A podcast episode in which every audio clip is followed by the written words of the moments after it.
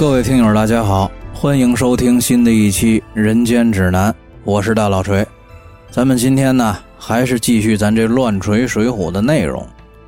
上回呢，咱说到这个水泊梁山一百零八将大聚义，九九重阳节菊花大 party，一场小风波过后，又过了几个月，就到了岁末年初。这个宋江呢，从一对押送进贡花灯的公差嘴里得知，说徽宗天子呀，今年要在东京汴梁城里头大办花灯，是与民同乐。于是乎呢，宋江就动了想私下进东京汴梁城看灯会的想法，并且呢，不顾这个吴用还有众人的劝阻，是执意的要去。这吴用等人见拦不住宋江，只好就替宋江做了周密的安排。让柴进陪着宋江一路，史进和穆弘一路，鲁智深和武松一路，刘唐和朱仝一路，其余的头领呢就全留在山上守寨。这李逵在一边听了呢，也闹着要去。都说东京好灯，我也要陪着公明哥哥去转转。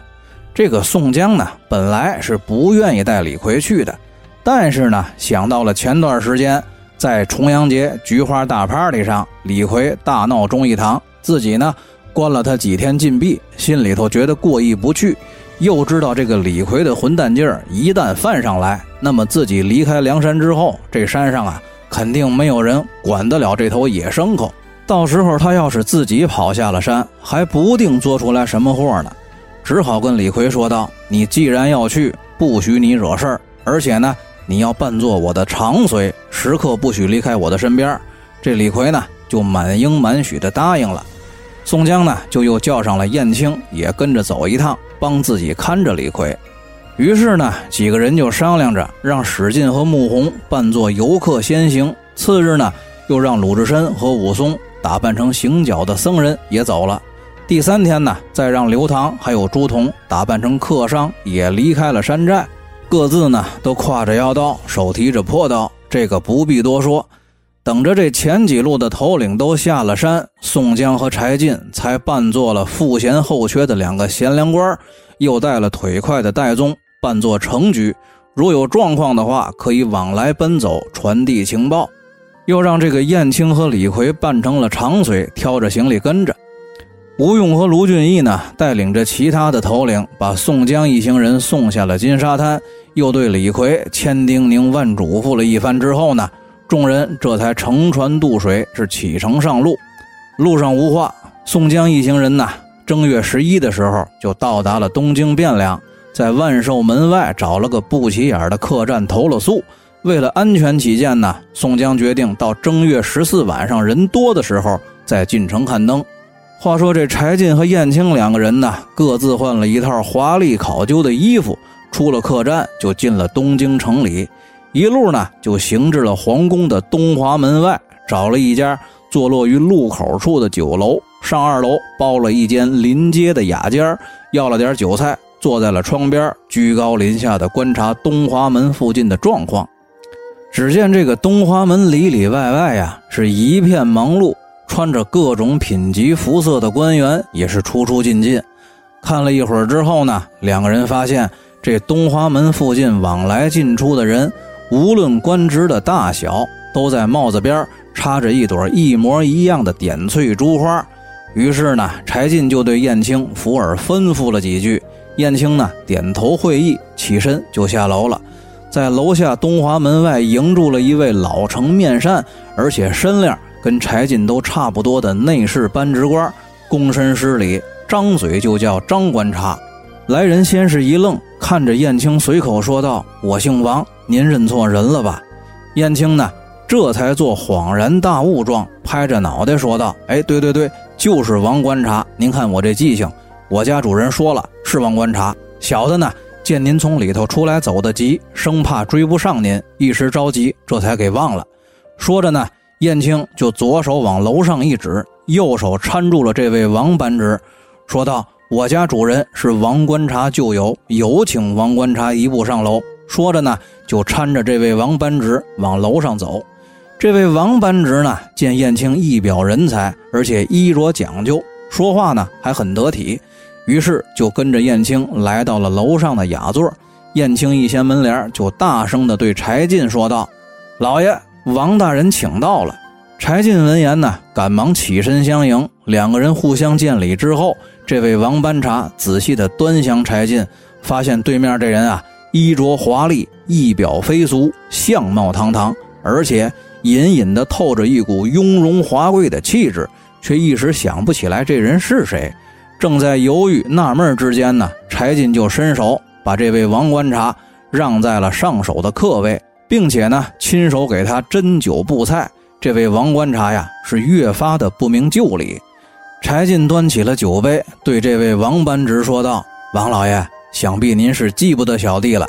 您呢是贵人多忘事，小弟给您提个醒儿小的时候，咱俩可在一块撒尿和过泥，上树掏过鸟。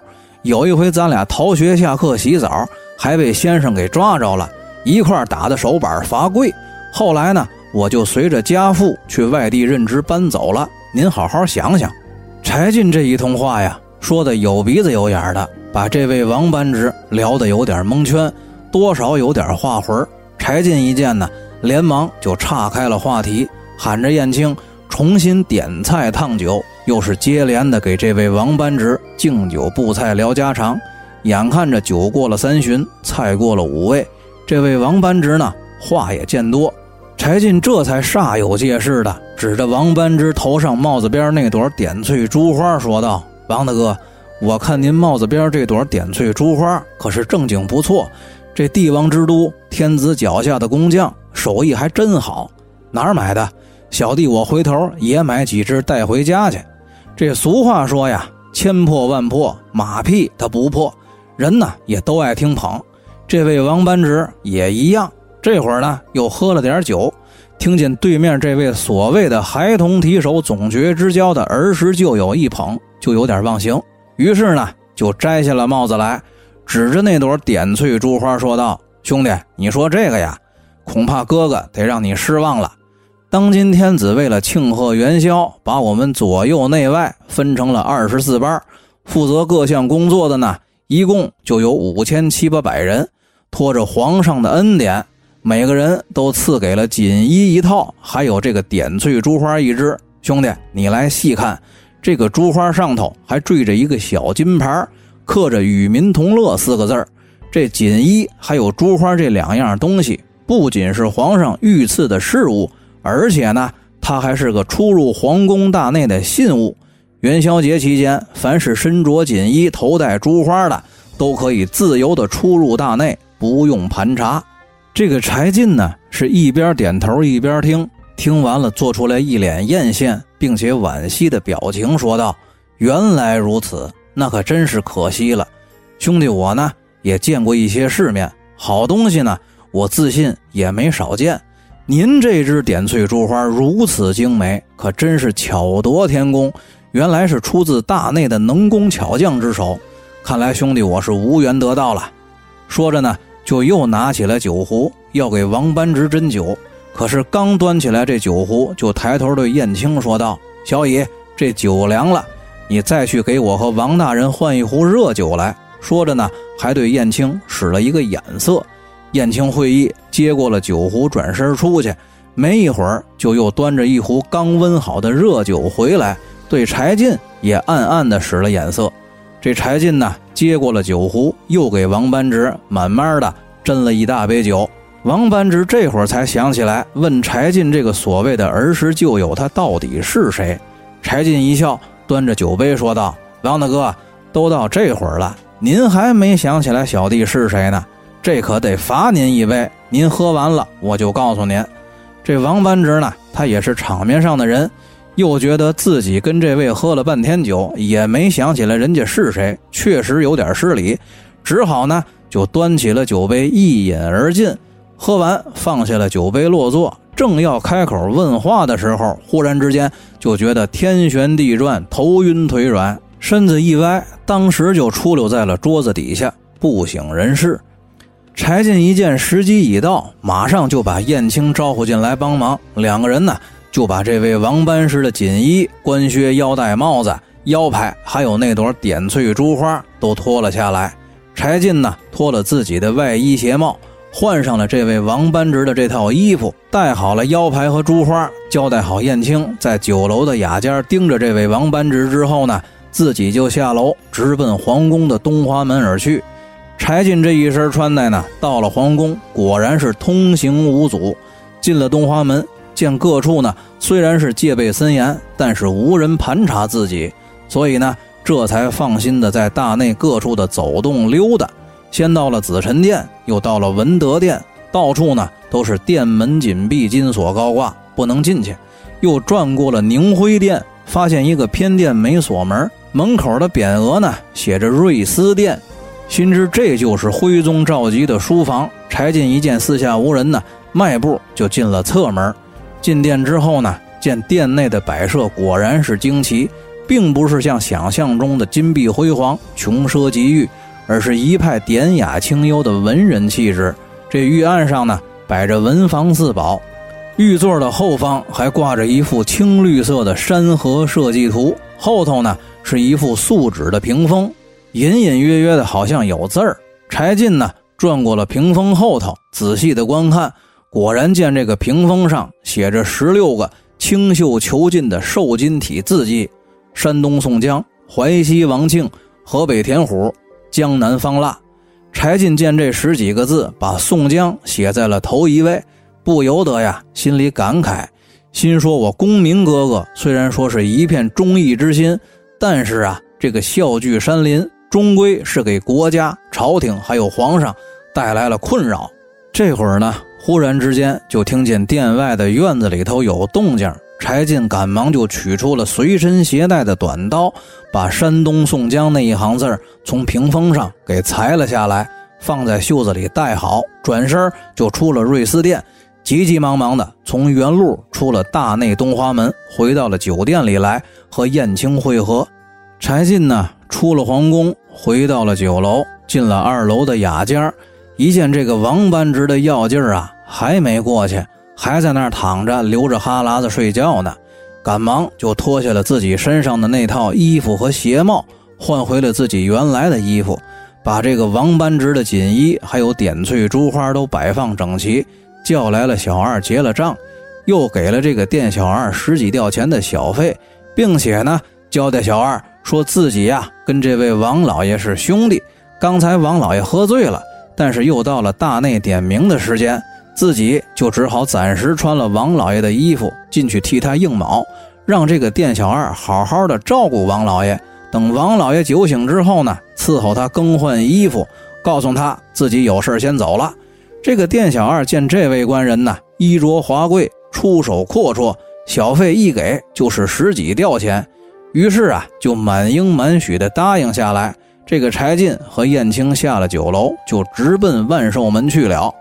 这位王班直呢，直到傍晚，酒也醒了，蒙汗药的药劲儿呢也过去了。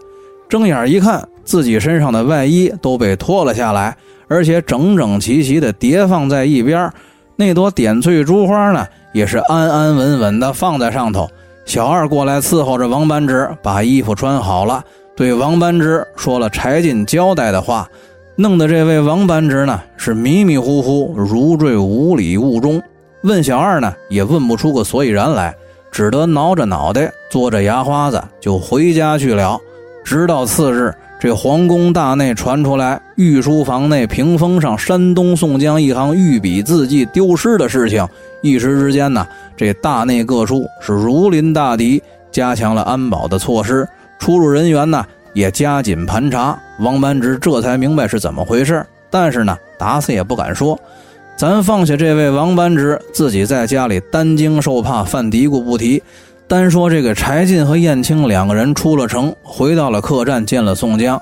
柴进呢就从袖子里头取出来那张从屏风上裁下来的字迹给宋江观看。宋江看了，知道自己虽然没有叛逆之心。但也已成国家的心腹大患，叹息不已。柴进和燕青、戴宗三个人见宋江摇头叹息，又劝慰了一番。宋江呢，这才又平复下来。眼看着这个日子呢，就到了正月十四，众人呢早早的吃完了晚饭。宋江和柴进扮作贤良官，燕青扮作贴身的长随，戴宗扮作程举。几个人一起从凤求门进了东京汴梁城看灯，单单把这李逵一个人扔在店里看行李。话说这几个人呢，在东京汴梁城里，随着人流是各处的观赏游玩，走遍了三街六市，果然是一片繁华安详的景色。家家户户门口都挂着灯，富裕一些的人家门口呢，还搭了灯棚。一行人过了马行街，走到了御街，见两边的门户除了挂着灯笼，还都挂着一张水牌子。这牌子上头写着呢。无非都是张真真、王爱爱、李莲莲之类的花名，这才知道这是到了东京汴梁的红灯区了。几个人呢是边走边看，觉得也不过都是一些逢场作戏的庸脂俗粉，觉得索然无味。可是走着走着，突然之间就发现其中一家布置的很雅致，外头呢挂着半截的青布帘子，里头挂着斑竹帘，两侧呢全是碧绿色的纱窗。门外挂着两面水牌，上头写着“歌舞神仙女，风流花月魁”十个字字呢写的也是十分的有功力。于是呢，宋江和柴进等人就进了对面路边的一家茶馆，坐定之后点了茶。宋江又塞给了茶博士几钱碎银子，随口问道：“对面那家是谁呀？”那个茶博士笑着回答：“客爷，您问的是对面那家挂着斑竹帘子的。”不瞒您说，那就是东京汴梁城里的花魁娘子李师师家，隔壁就是赵元奴家。宋江呢，听了说道：“哦，莫不是那个和当今天子打得火热的李师师？”那个茶博士赶忙低声说道：“爷，您小声点咱这儿啊可耳目众多。”说完就转身离开了。宋江此刻见那个茶博士离去，扭过头来就跟燕青小声说道。我想见李师师一面，你给我想想办法。我跟柴大官人在这儿喝茶等着你。长话短说，这个燕青呢，就到了对面的李师师家，见了李家的老鸨子，随便的找了个借口，说自己啊是原来太平桥的小张贤，如今服侍一个山东大老板。这位大老板呢，家资巨富，想要见见花魁娘子。这李家老鸨子一见燕青是言语得体、相貌英俊、穿着讲究，又听说这个山东客人有钱，就动了心。于是呢，就先让燕青见了李师师，说明情况之后呢，又让燕青去对面的茶馆把宋江等人就请了过来。这宋江、柴进还有戴宗就进了李家，一番寒暄客套之后呢，几个人刚坐下喝茶，还没说几句话呢。就有李家的下人来报说，徽宗天子到了。李师师当然不敢怠慢，只得向宋江等人致歉告辞，并且呢，告诉他们说明天徽宗天子驾幸上清宫，肯定不来自己的家，邀请宋江明天再来。宋江等人呢，只得暂时告退。这一行人呢，出了李家，又想起来旁边就是徽宗天子的另外一个相好的赵元奴家。于是呢，就又来到了赵家，提出来要见赵元奴，并且说有百两白银相送。没想到这个赵元奴呢，却患病在床，不能相见。宋江等人呢，也只得作罢。这众人辞别了赵家老鸨之后，来到了天汉洲桥附近，想看元宵灯会最大的鳌山。正好路过了樊楼，听见这楼上啊是丝竹声声，歌舞升平，于是就走上楼来。出高价包了一个临窗的雅间，点了一桌上好的酒菜，坐在了窗边是饮酒看灯。这喝着喝着呢，就听见隔壁雅间有人击节而歌，唱的是“浩气冲天冠斗牛，英雄事业未曾愁，手提三尺龙泉剑，不斩奸邪誓不休。”这宋江一听，嚯，这词儿豪横啊！没想到东京汴梁还有这么牛逼的人。可是仔细再一听啊，不对，这声他耳熟，于是呢就起身离了座，到隔壁的雅间查看。掀开了门帘一看呀，原来是史进和穆弘两个人。哥俩呢喝的是红头胀脸，醉眼捏斜，俩人呢吊着肩膀，一边拍桌子，一边还在那儿唱。宋江呢赶忙进去喊住了史进和穆弘，训斥二人说道：“我当是谁在这儿大放厥词？”原来是你们哥俩，别喝了，赶紧走，我给你们哥俩结账。得亏这是遇见我了，这要是让官人听见，那还了得！我就防着铁牛给我惹祸，没想到你们哥俩也这么没轻没重。赶紧出城回电，明天晚上正日子看了灯，咱们连夜就回山，可不能带着你们在这多逗留，给我招灾惹祸的。这史进和穆弘一见宋江着急上火，也只得停杯不饮，没敢回嘴，灰溜溜的下楼出城回电去了。话说这个宋江给史进还有穆弘结了账之后，回到了自己的雅间，又跟柴进等人喝了几杯呢，也就结账走了。出城回到了客栈店房，这李逵呢睡眼惺忪的来开门，一见是宋江归来，嘟嘟囔囔的埋怨宋江。说带自己来，又不许自己出屋。进屋之后呢，又闻见宋江身上带酒气，是更加的面带不悦。宋江见状呢，也只得好言安慰了李逵几句，说明天呀，正月十五正日子，就带李逵进城看灯。李逵听了呢，这才面带喜色的去睡了，一夜无话。第二天呢，就是正月十五的正日子，几个人在客栈店房里待了一天，养足了精神头。早早的吃了晚饭，宋江跟柴进呢，依旧还是扮作贤良官，带着燕青、戴宗还有李逵五个人，一路就从万寿门进了东京城。当天呢，虽然说这个东京汴梁金武不进，但是这个安保措施呢，只比平日里头更严格。高俅亲自带领着五千铁甲骑兵，全副武装，弓上弦，刀出鞘的，在城头上头四处巡查。话说宋江等五个人进城之后呢，在人群里头挨挨挤挤的到处游玩。宋江呢，把燕青叫到了身边，福儿小声交代说道：“小乙，你给我如此这般，我们还在昨天那个茶馆等你的信儿。”说着呢，又递给了燕青一个小包袱。燕青接过来，拿着就去了。不提宋江带着李逵等人在人群当中慢慢的行走游玩，观看花灯。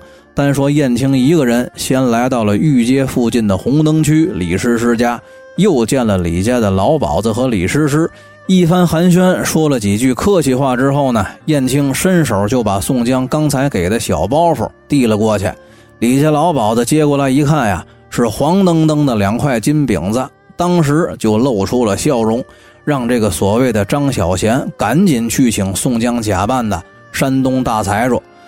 燕青呢，转身就来到了昨天那个茶馆，见宋江等人呢已经赶到，赶忙就走上前回禀宋江说：“一切已经安排妥当。”于是呢，宋江等人就跟随着燕青又来到了李师师的家中，让这个李逵和戴宗在门房等候，自己呢带着柴进还有燕青就进了李家的内堂。李家老鸨子得了一百两黄金，早就已经备下了一桌特别丰盛的宴席。李师师请宋江还有柴进入了席，燕青呢在一边伺候着，几个人推杯换盏。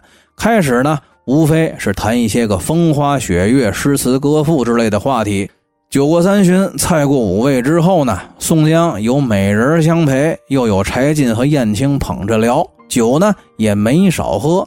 渐渐的，就有点露出了江湖本色，开始撸胳膊挽袖子，粗声豪气的大说大笑。这柴进此刻见了宋江的这副形容，也只得跟李师师解释啊，说自己的大哥向来如此。可是没想到这个宋江却有点人来疯，越说越来劲，还把这门口等候的戴宗和李逵也都叫进来喝酒，还夸赞李逵虽然长得寒碜，却十分的有本领，挑得了三五百斤的重担，打得了三五十人，而且呢对自己忠心不二。这燕青在一边呢，生怕宋江喝多了说走了嘴。等戴宗和李逵喝完了酒，赶忙就又打发两个人出去等候了。可是李逵呢，却不领宋江这个情。见宋江来东京城里头逛窑子吃花酒，那心里头啊就憋着一股火。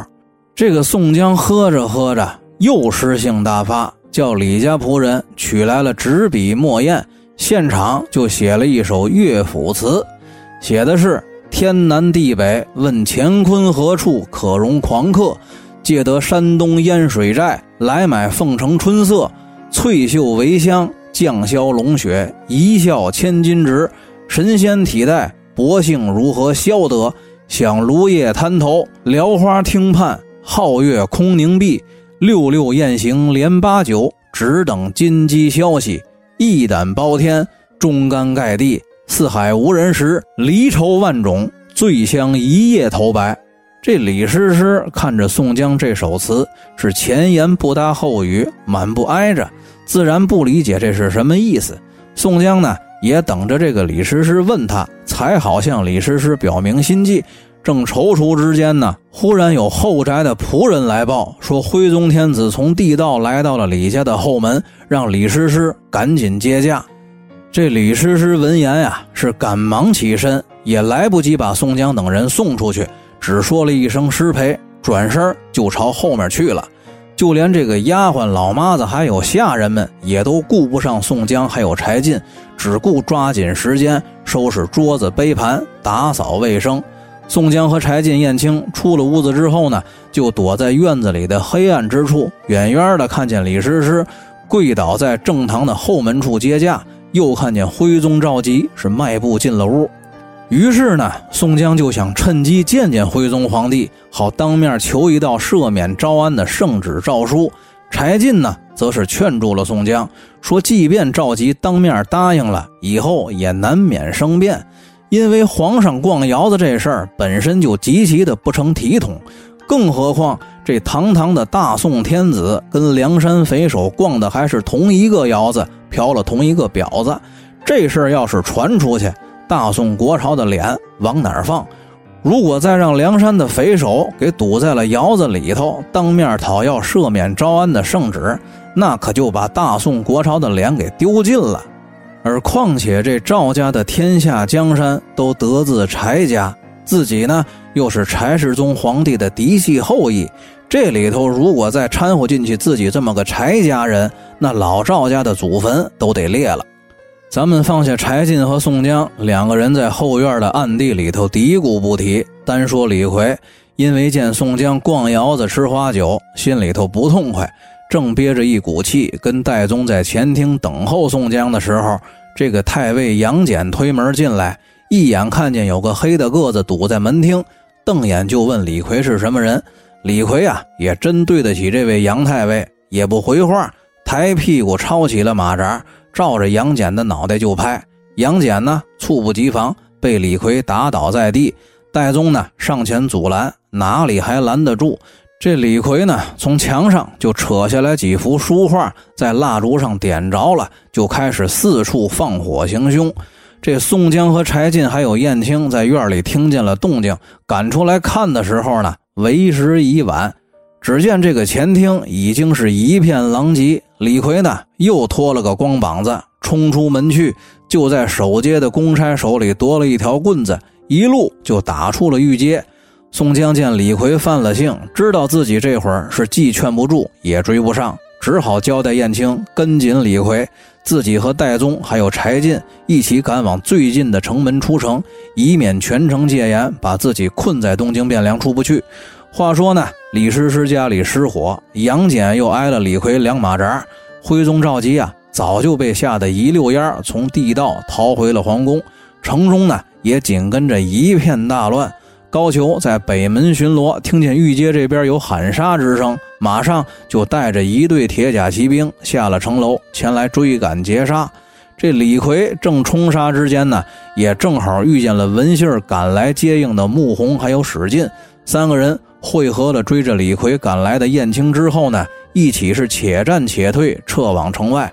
杀到了城门处的时候呢，遇到了守城官军的阻击。而此时，鲁智深、武松、朱仝、刘唐四个人也从外头夹击守城官军队伍，把李逵一行四人救出了城去。这八个人刚出了城，高俅的铁骑马队也追着杀出了城。而此时呢，这八个人又找不到宋江，还有戴宗、柴进，正在慌张之际，忽然之间就听见身后是一阵炮响，紧接着就是一阵人喊马嘶。有人高喊说：“梁山泊好汉全伙在此，狗贼高俅，快快出城受死！”回头一看呀，原来是关胜、林冲、秦明、呼延灼、董平这梁山五虎将，受了吴用的命令，带领着一千名铁骑马队赶来接应，并且呢，已经提前在城外接到了宋江一行人，这才放心。几个人呢接过来喽啰兵带来的空马缰绳，正准备上马的时候，忽然之间又发现不见了李逵。宋江呢一时放心不下，但是又怕逗留的时间长了，横生枝节，夜长梦多，于是呢就命令燕青留下等候李逵，自己和柴进等人先跟着梁山五虎将连夜回山。单说燕青看着宋江带领着大队人马撤退回山之后，自己一个人呢，在城外关乡的客栈附近寻找等候李逵。时间不长，先听见一声大吼，就看见李逵光着膀子从店房里头冲出来，身上背着行李，手里抡着两把大斧子，嘴里还骂着街，一个人就要去劈东京汴梁的城门。燕青一见呀，这头黑牲口又要犯性。急忙就冲上前去，拦腰抱住了李逵，左腿往李逵双腿间一伸，左脚跟顶住了李逵的右脚跟，肩膀一扛李逵的上半身，当时就把李逵摔了个黑狗晒蛋。燕青上前伸手拽起了李逵就走，李逵呢倒也听话，只得跟着燕青就往小路上逃去。宋江之所以让燕青这么个小白脸留下来管着李逵，是因为燕青摔跤的功夫天下无双。这李逵呢，别的不怕，就怕会摔跤的。钱文书的交挺都能把李逵摔得一愣一愣的。李逵到了燕青手里，那就是白给。话说这李逵跟着燕青从小路绕大弯，就奔了陈留县的方向而来。眼见得天色渐亮，路上行人也渐多，李逵呢就又重新的穿好了衣服，把两把大斧子别在了腰里，用衣服盖住。这折腾了半宿，李逵呢把头巾也给打丢了，只得把头发分开，在头顶呢挽了两个日月双爪髻，就这么怪模怪样，俗不俗，道不道的，跟着燕青在路上走。李逵这个货呀，他只要离开了驯兽员宋江，那是必然惹祸。至于这番又惹点什么祸呢？咱们下期再说。好了，大家再见。